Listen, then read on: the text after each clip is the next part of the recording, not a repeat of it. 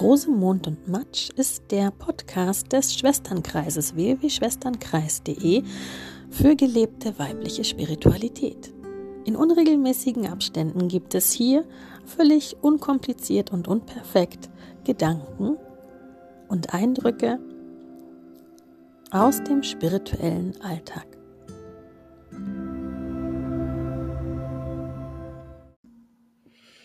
Hallo, dies ist die Dezember- und Julausgabe von Rosemond und Matsch. Ich bin Nora vom Schwesternkreis von www.schwesternkreis.de. Und ja, es geht hier eigentlich um Jul in dieser Folge, aber eben nicht nur.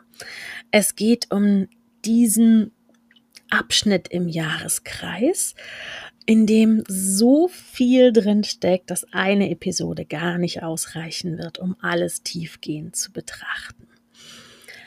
Mm, Jahreskreis ist ja ähm, das, was wir feiern, wenn wir mit den Jahreszeiten leben, wenn wir versuchen, uns ähm, ja äh, erdspirituell, naturverbunden anzugucken in unserer Gegend. Ähm, was wissen wir über frühere Zeiten? Was sind wichtige Abschnitte im Jahreslauf ohne die christlichen Feste oder eben parallel dazu.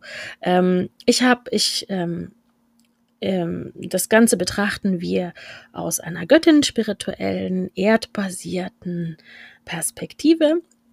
Und ähm, es geht also hier um den neuheidnischen Jahreskreis, ähm, der so wie er heutzutage gesehen wird, basierend auf dem, was wir wissen oder annehmen von vorchristlichen Zeiten. Und jetzt sind wir eben im Dezember, schon Mitte Dezember angekommen und steuern auf die ganzen Feiertage zu.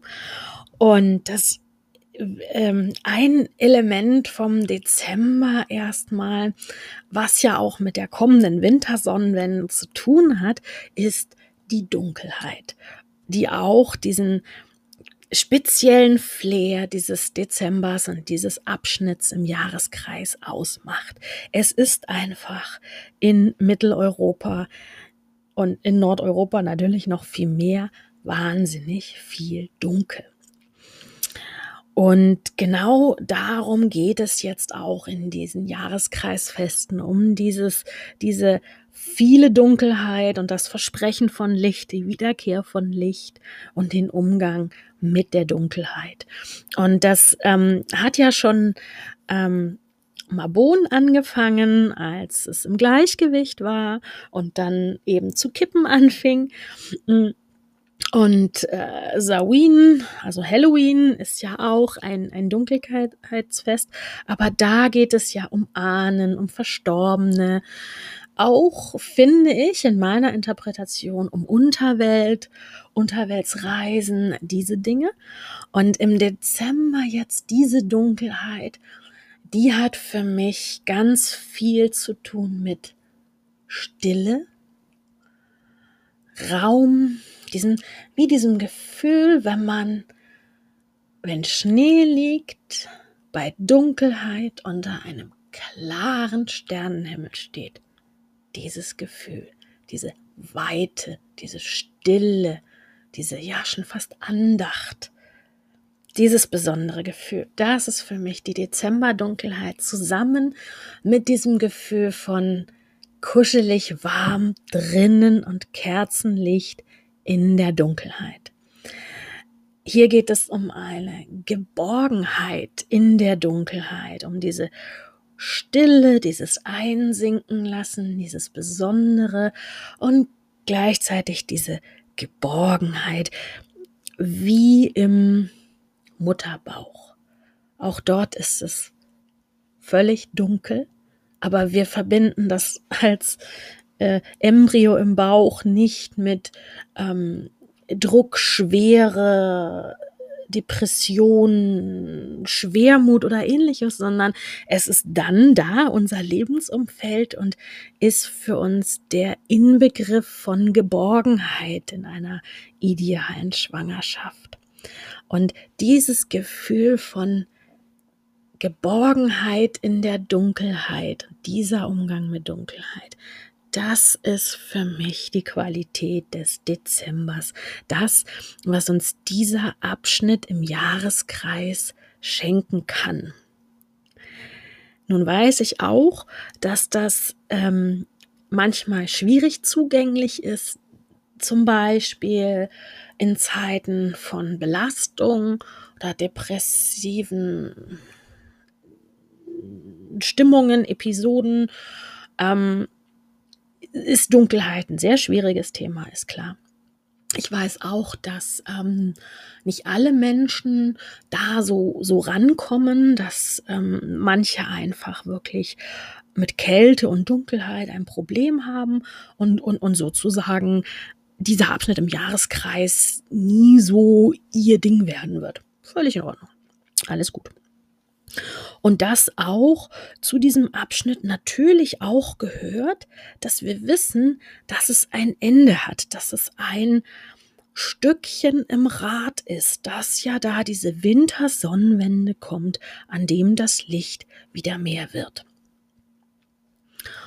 Und was ich auch merke, ist, ich sehne mich jedes Jahr wieder nach diesem Erlebnis von Dunkelheit, wie ich es mit diesem Abschnitt im Jahreskreis verbinde und wie es mir wichtig ist und wie sehr das kollidiert mit unserer alltags- und gesellschaftlichen, kulturellen Realität hier und heute.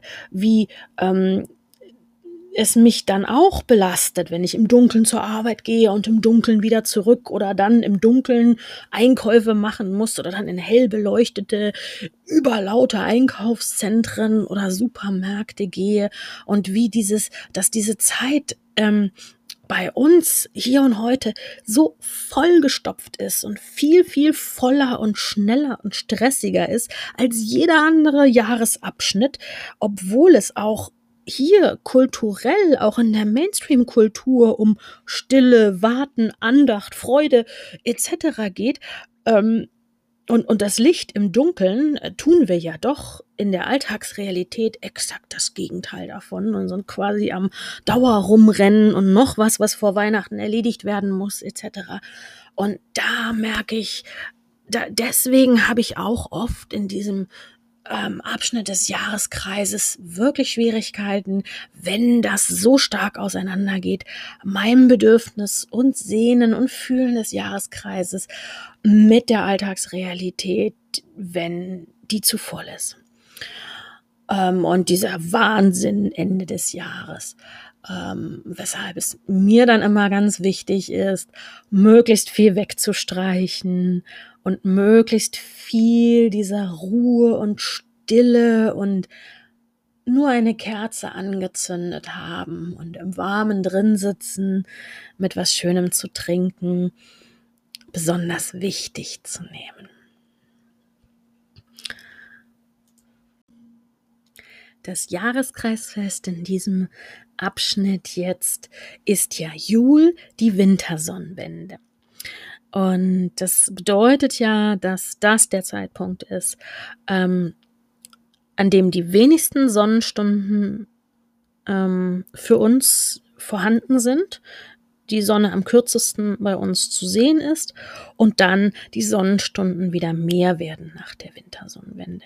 Es geht also hier um ein Fest der Dunkelheit und des Lichts und die Symbolik ist hier halt schon, ich kann da fast nur in, in dieser Metapher reden, diese Wiedergeburt des Lichts, dieses den Funken entzünden und das Licht wieder wachsen lassen. Das ist ja im Kern das, worum es, finde ich, in der Wintersonnenwende geht.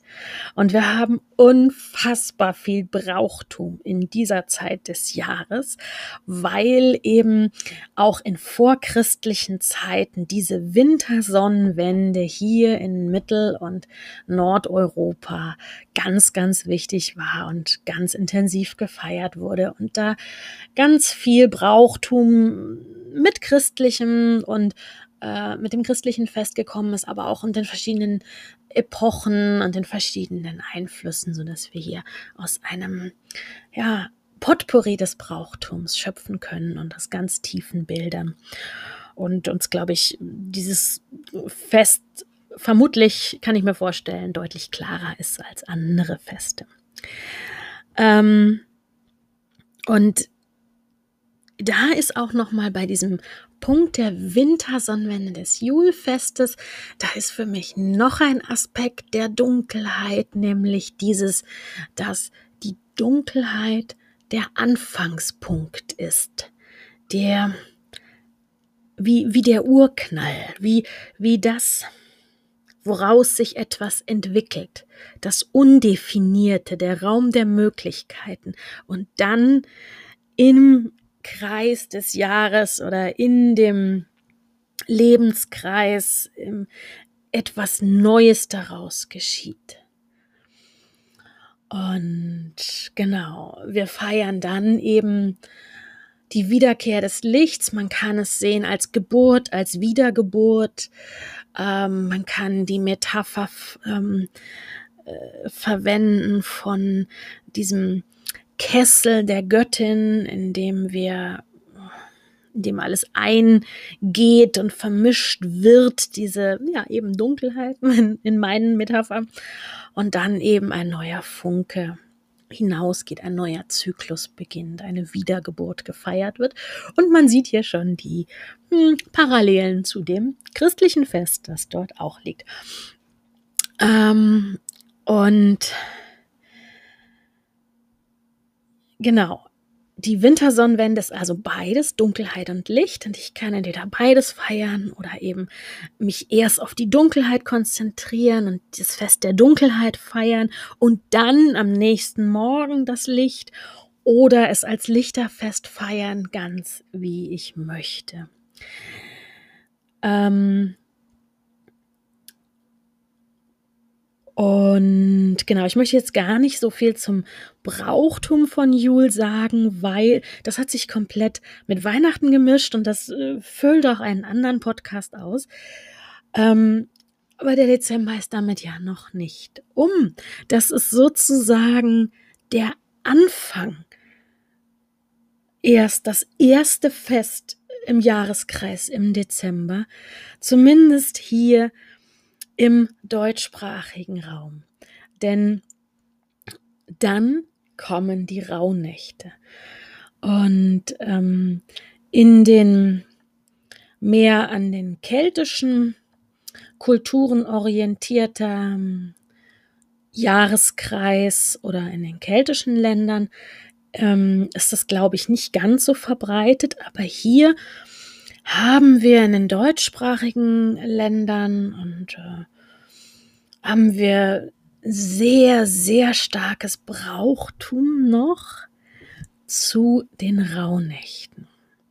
Und die Rauhnächte, äh, ja, sind eine so besondere Zeit. Es ist diese Zeit zwischen den Jahren. Also ich verwende das auch im Alltagssprachschatz. So zwischen den Jahren machen wir noch Folgendes. Oder ich arbeite nicht zwischen den Jahren.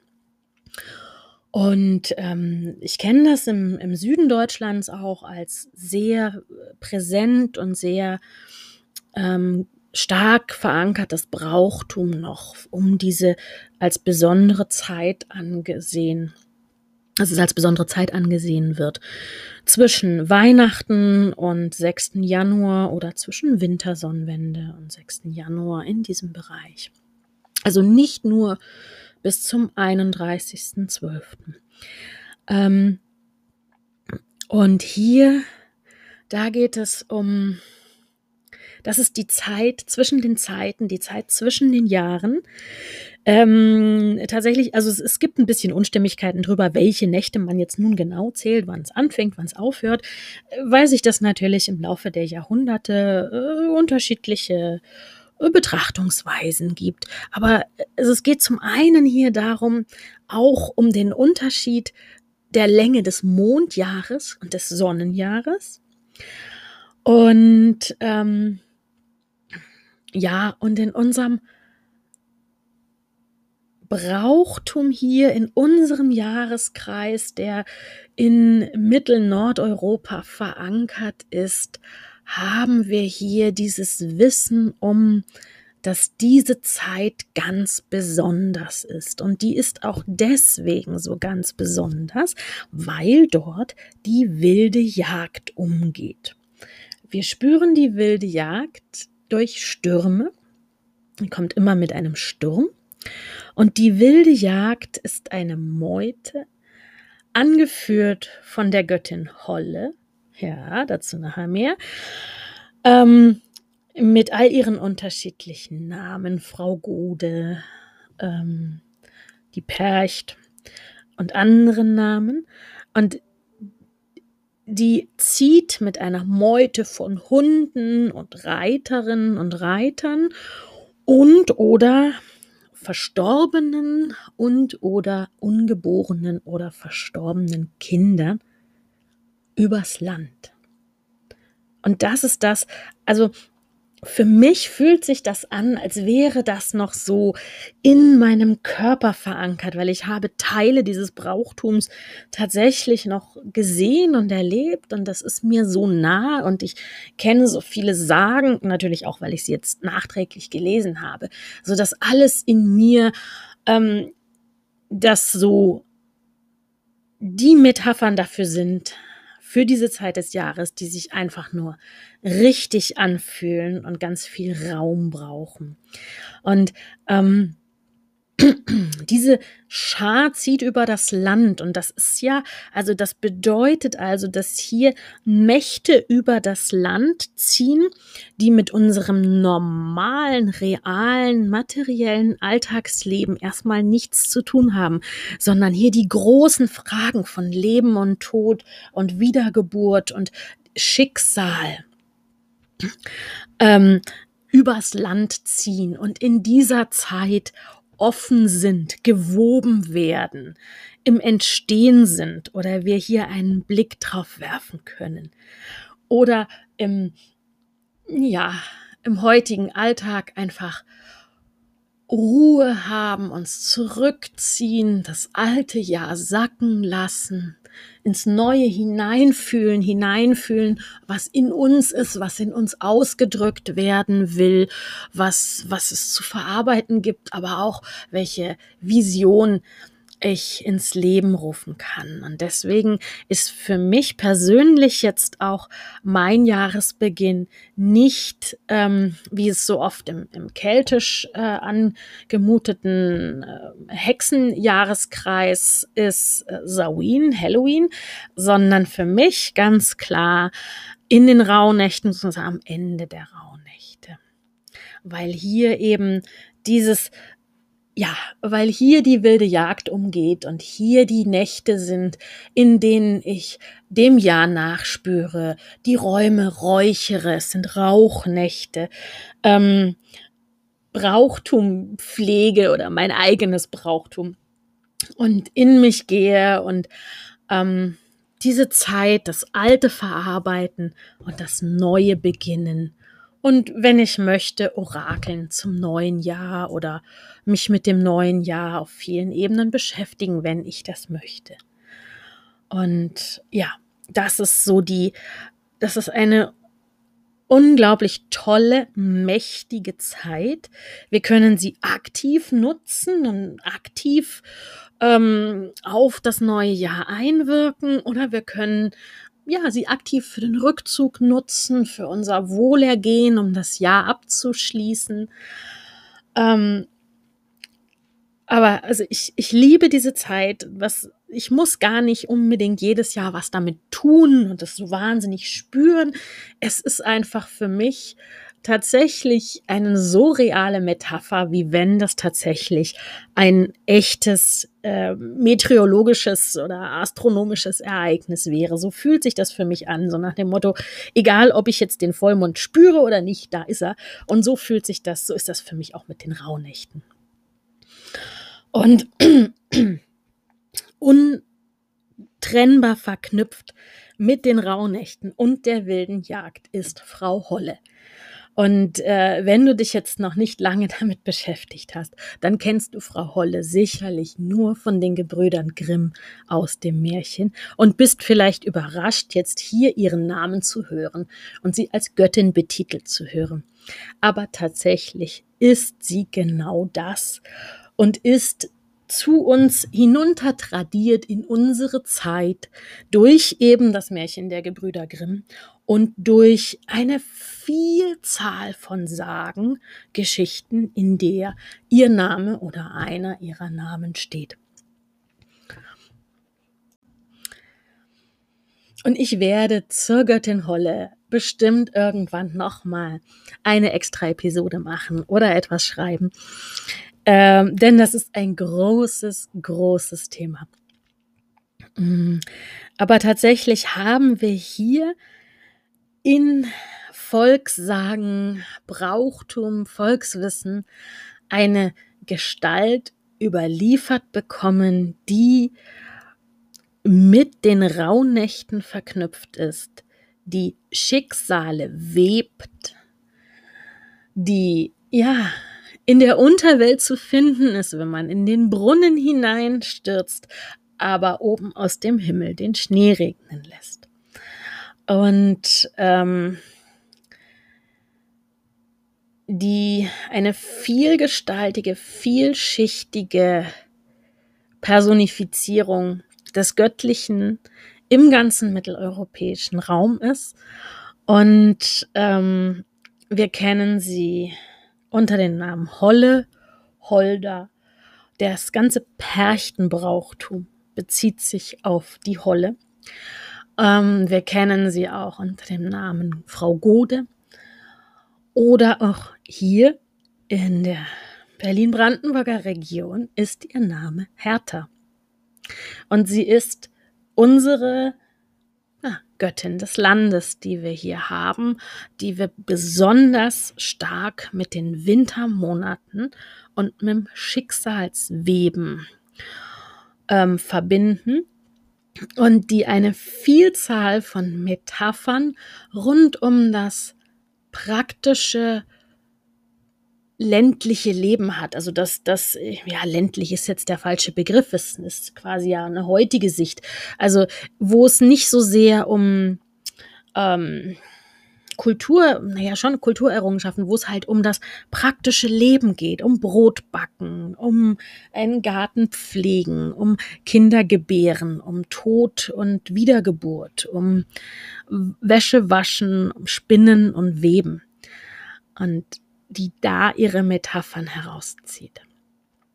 Und ähm, ja, wir können.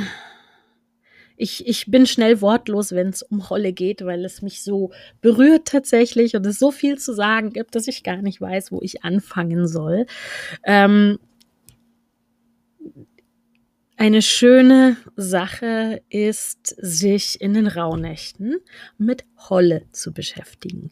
Und wir haben zwar unfassbar viele Sagen, die uns viel geben, aber wir haben eben nicht wie ähm, es aus anderen Kulturen kennen, so einen ganzen Kontext an. Das ist diese Göttin, sie sieht so aus, sie trägt das, sie macht jenes und ist mit folgenden verwandt. Das haben wir für die Holle nicht. Da müssen wir mehr in uns selbst forschen und dazu kann ich auch mal gerne später was schreiben. Letztendlich ist ja ähm, jegliche immer wenn wir dem Göttlichen eine Form geben, ist ja eine Formgebung unsererseits und ein, ein, Beziehen auf irgendwelche Kontexte, auf Archetypen oder auf kulturell überlieferte Figuren, ähm, durch die wir das durch äh, die wir das Göttliche betrachten oder uns dem Göttlichen nähern. Aber ähm, ja, die Holle ist für den Winter enorm wichtig. Und wir können uns hierzulande ja auch wirklich kaum einen Winter ohne Holle vorstellen, weil es tatsächlich ja kulturell verankert ist, dass wenn es schneit, die Holle die Betten ausschüttelt oder die Marie für sie die Betten ausschüttelt. Ja, ähm, und so bietet für uns der Dezember finde ich, mehr als viele andere Monate im Jahreskreis unfassbar viele Möglichkeiten, in uns selbst hineinzuschauen, wieder bei uns selbst anzukommen und auch uns tatsächlich im Hier und Jetzt auch hm, mit dem Land, auf dem wir gehen, mit der Kultur, mit der wir verwoben sind, in der wir jetzt leben oder hineingeboren sind ähm, und unserem ganz praktischen Leben. All das zu, neu zu ähm, betrachten und wieder in Einklang zu bringen, uns damit zu beschäftigen, all das wieder auszubalancieren und da unsere Kraft zu finden. Und genau, das ist das, was für mich den Dezember im Jahreskreis ausmacht. Ich würde mich freuen, wenn du irgendwo, zum Beispiel auf Instagram oder auf www.schwesternkreis.de oder hier auf Anchor oder Spotify, einen Kommentar oder ein Like da lässt.